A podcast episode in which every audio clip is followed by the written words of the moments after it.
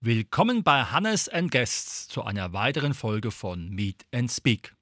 Unser heutiges Thema: Wie logisch ist der christliche Glaube? Und dazu begrüße ich ganz herzlich den Siegfried Witwe.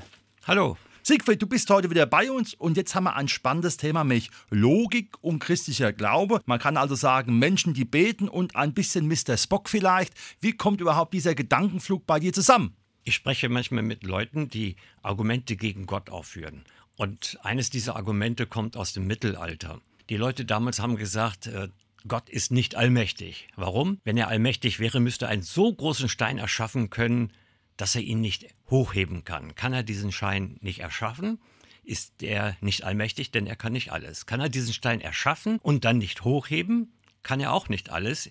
Ist er also auch nicht allmächtig. Also ist Gott auf keinen Fall allmächtig. Das klingt zwar logisch, aber wir werden nachher sehen, dass das totaler Unsinn ist. Zunächst müssen wir uns mit den Regeln des logischen Denkens beschäftigen. Wir verdanken sie dem Philosophen Aristoteles.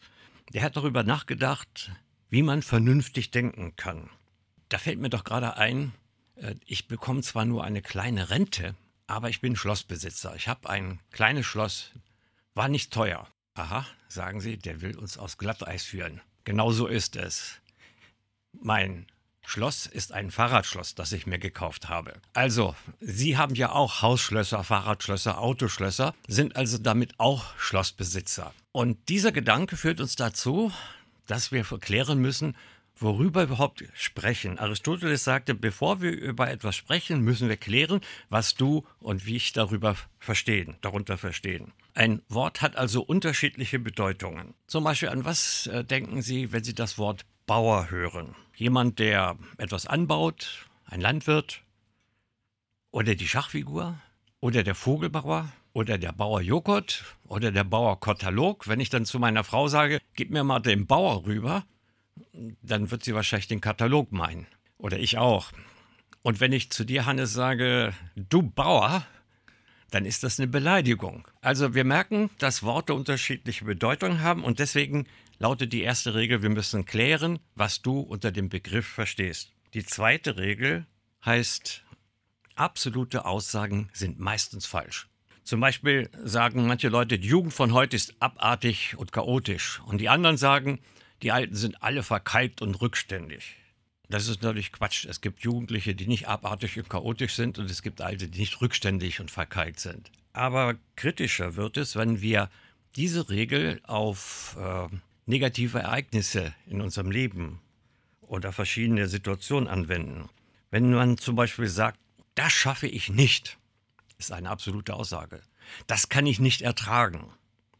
Nichts klappt mehr. Wenn wir so denken, also unlogisch denken, dann klappt es auch wirklich nicht mit unserem Leben. Und es ist wichtig, dass wir diese Regel, absolute Aussagen sind meistens falsch, auch beachten. Haben Sie etwas bemerkt? Ich habe gesagt, meistens falsch. Hätte ich gesagt, absolute Aussagen sind immer falsch, dann wäre das eine absolute Aussage und damit falsch. Ich habe schon öfters gehört, äh, absolute Wahrheiten gibt es nicht. Es gibt keine absolute Wahrheit. Wer das sagt, redet Unsinn. Denn wenn er sagt, es gibt keine absolute Wahrheit, ist das eine absolute Wahrheit. Und die gibt es ja nicht. Alles klar? Die dritte Regel des logischen Denkens lautet, dass nur ich ich bin und ein anderer mir zwar ähnlich sein kann, aber nicht ich ist. Das ist der Satz der Identität. Manche Leute sagen, ich habe denselben Astra wie du. Und das ist Quatsch, denn nur meine Frau hat den, äh, denselben Astra. Ja, dasselbe ist nicht das gleiche, das habe ich mir auch schon versprochen. Wenn ich sage, ich habe dasselbe Auto wie du, dann kann es nur mein Ehepartner sein, der mit mir das Auto zusammen hat. Das gleiche ist nicht dasselbe und dasselbe ist nicht das gleiche. Die vierte Regel des logischen Denkens lautet, Gegensätze dürfen nicht zusammengedacht werden. Kochend heißes Wasser ist nicht eiskalt. Oben ist nicht unten und rechts ist nicht links. Das ist klar, aber im Internet habe ich zum Beispiel ein Buch gefunden, Unsere Toten leben. Das sind ja auch Gegensätze. Tod und Leben sind Gegensätze. Wenn die Toten leben, dann sind sie nicht tot. Wenn sie tot sind, leben sie nicht. In der Schule mussten wir mal Gedicht lernen. Ich weiß nicht, vielleicht hast du es auch mal gelernt. Dunkel war es, der Mond schien helle, als ein Wagen blitzeschnelle langsam um die Ecke fuhr. Drinnen saßen stehend Leute, schweigend im Gespräch vertieft, als ein totgeschossener Hase auf der Sandbank Schlittschuh lief. Als ein blondgelockter Jüngling mit kohlrabenschwarzem Haar auf eine grüne Bank sich setzte, die rot angestrichen war, neben ihm eine alte Schrulle, die kaum 17 Jahre war, in der Hand eine Butterstulle, die mit Schmalz bestrichen war. Also ein lustiges Gedicht, das zeigt, dass Gegensätze nicht zusammengedacht werden dürfen. Aber bei äh, Lebensproblemen ist es noch viel schwieriger, wenn wir logische Grundsätze nicht beachten. Wie zum Beispiel, wenn ich sage, ich möchte mit meinen Nachbarn im Frieden leben, aber er ist ein Ekel. Ich möchte die Prüfung bestehen, aber ich werde bestimmt durchfallen. Wer so gegensätzlich denkt, der kommt mit den Nachbarn nie zurecht und er wird auch die Prüfung nicht bestehen. Es ist also wichtig, dass wir auch in unserem täglichen Leben diese logischen Regeln beachten. Sie sehen also, wenn es um die Logik geht, ist das kein trockener Stoff. Es hat oft was mit unserem Leben zu tun. Nachdem wir uns die Regeln angeschaut haben, wollen wir das nun auf den christlichen Glauben übertragen. Wir haben also gelernt, dass Gegensätze nicht zusammengedacht werden dürfen. Gott ist zum Beispiel ewig, unsterblich, der Mensch ist sterblich, er lebt nicht ewig. Gott ist der Schöpfer, der Mensch ist das Geschöpf. Das sind also Gegensätze. Wenn ich dann zum Beispiel ein Brot backe, dann bin ich der Bäcker, aber nicht das Brot. Wie kann dann Gott Mensch werden? Wie kann der Schöpfer ein Geschöpf werden? Das ist doch unlogisch. Das widerspricht doch der Regel. Du darfst keine Gegensätze zusammendenken. Na, habe ich es doch gewusst, denkt vielleicht jetzt so mancher. Der christliche Glaube ist unlogisch.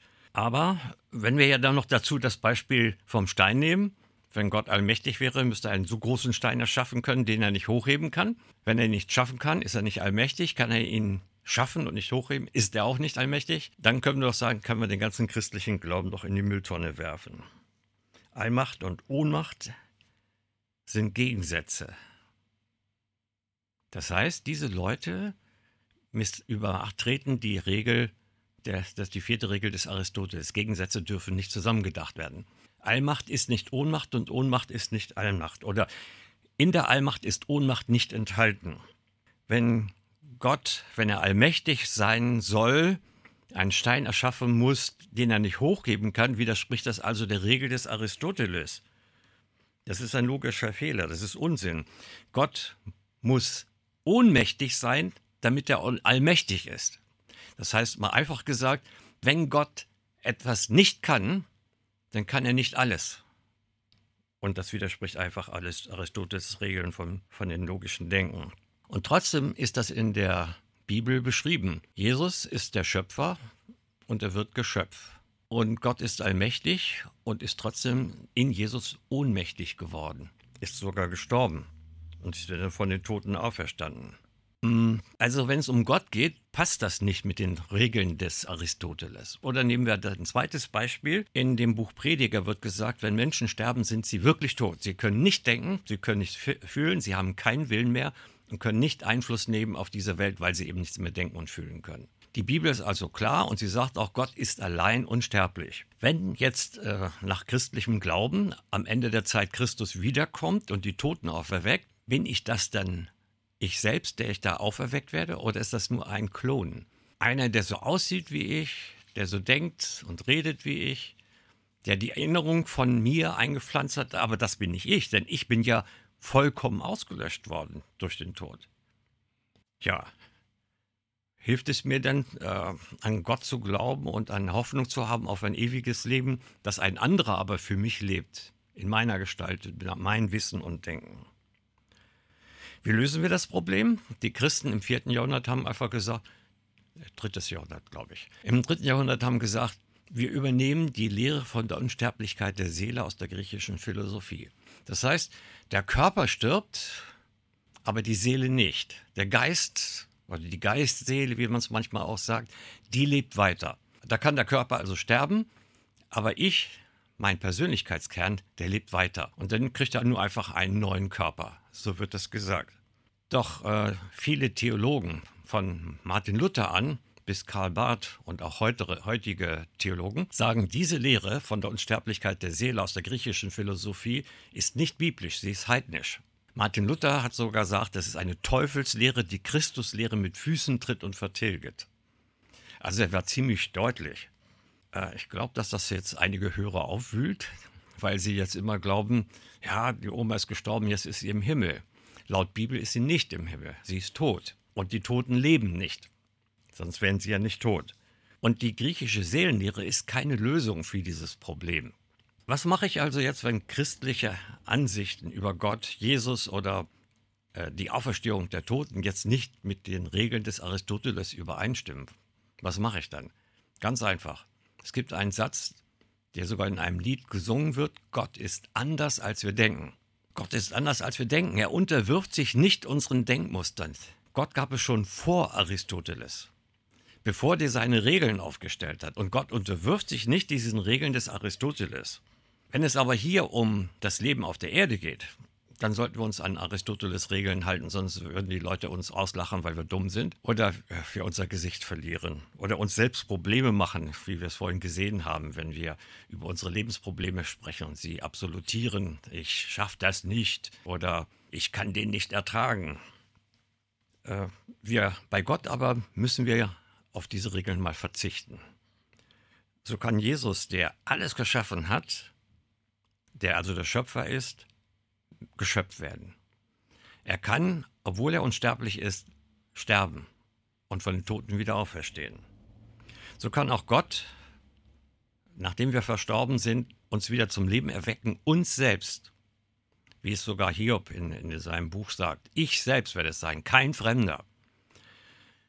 Das ist Gott möglich, weil er über den Regeln des Aristoteles steht.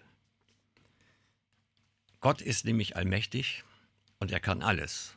Und er übersteigt unser Denken bei weitem.